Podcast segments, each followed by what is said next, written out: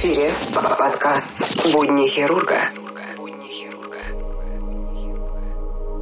Всем доброго времени суток. Вы слушаете подкаст «Нота Бена. Будни хирурга», девятый выпуск. Сегодня хотелось бы вам рассказать о такой проблеме, как антибиотикорезистентность. Что это такое? И развеять несколько мифов, связанных с антибиотиками. Миф номер один. Антибиотики активны в отношении всех бактерий. В действительности антибиотики работают только в отношении тех бактерий, которые к ним чувствительны. И, к сожалению, микробы все чаще и чаще становятся устойчивыми к стандартной терапии. Один из самых устойчивых возбудителей – настоящая супербактерия, которая резистентна практически ко всем антибиотикам – ацинобактерия, ацинобактер баумании. Ацинобактерия условно патогенная, грамотрицательная, неферментирующая бактерия. В отличие от других других ацинобактеров баумании распространен преимущественно в медицинских стационарах и вызывает инфекции у госпитализированных пациентов. Эта бактерия обладает природной устойчивостью к антибиотикам многих групп. В настоящее время отмечается глобальное распространение штаммов с приобретенной устойчивостью к карбопинемам, в том числе за счет продукции карбопинемаз. В России это третий по частоте вид бактерий, вызывающий внутрибольничные инфекции, и является самым распространенным среди устойчивых карбопинема. По данным сообщений из США о вспышках тяжелых инфекционных осложнений, вызванных полирезистентными штаммами Баумании у госпитализированных военнослужащих, участвующих в иракской кампании, с бактерией закрепилось прозвище Иракобактер. Будни хирурга.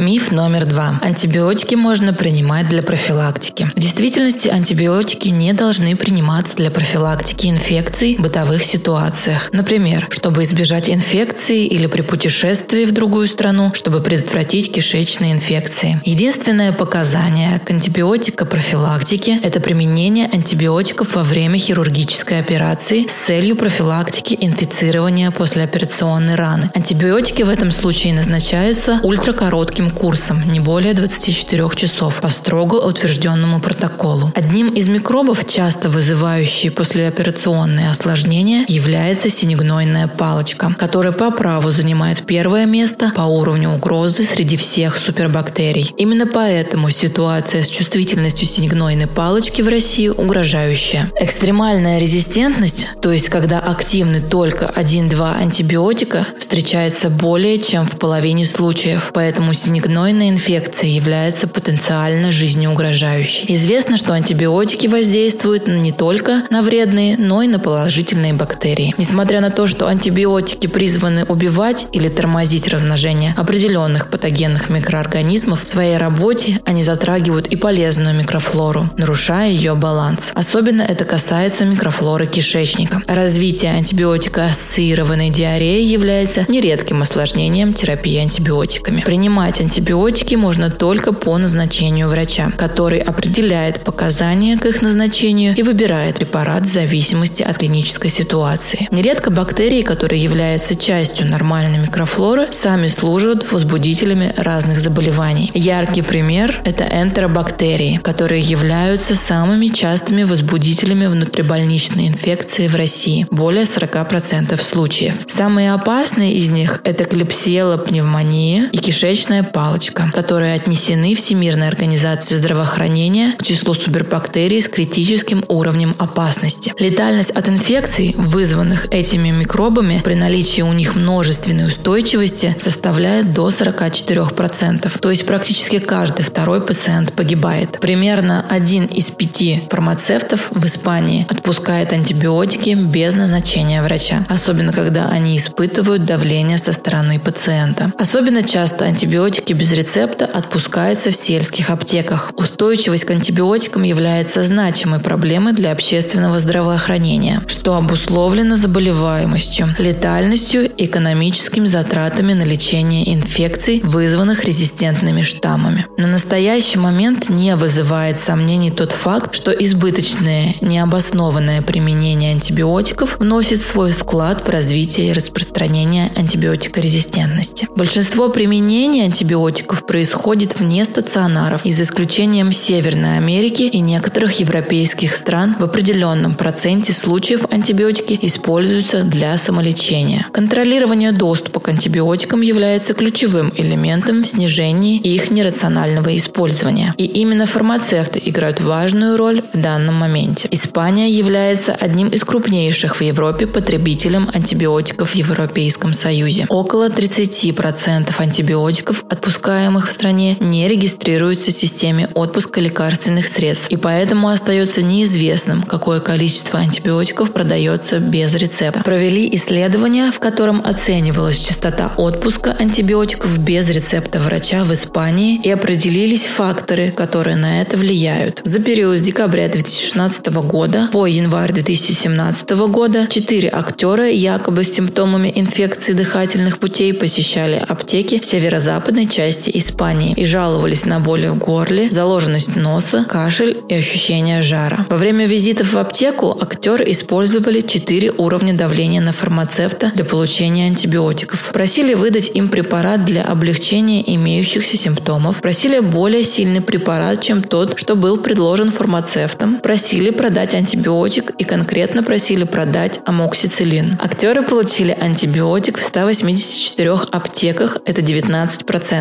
Причем в основном в случаях использования давления третьего и четвертого уровней. На частоту выдачи влияло расположение аптеки. Чаще антибиотики продавали в сельских аптеках и аптеках, расположенных недалеко от сел. Проблема нерационального применения антибиотиков распространена во всех странах. Так, около 80% применения антибиотиков в США приходится на амбулаторное назначение, и примерно 30 из них не являются действительно необходимым. Сокращение самолечения антибиотиками – важнейший момент в борьбе с антибиотикорезистентностью.